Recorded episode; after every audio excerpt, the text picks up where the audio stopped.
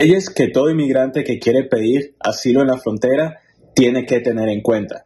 Primero, sabemos que el programa de MPP ha sido implementado. El programa de MPP o Protocolo de Protección al Inmigrante es un programa donde exige que si una persona va a pedir asilo entre la frontera de Estados Unidos y México, posiblemente esa persona tenga que esperar todo su proceso en territorio mexicano.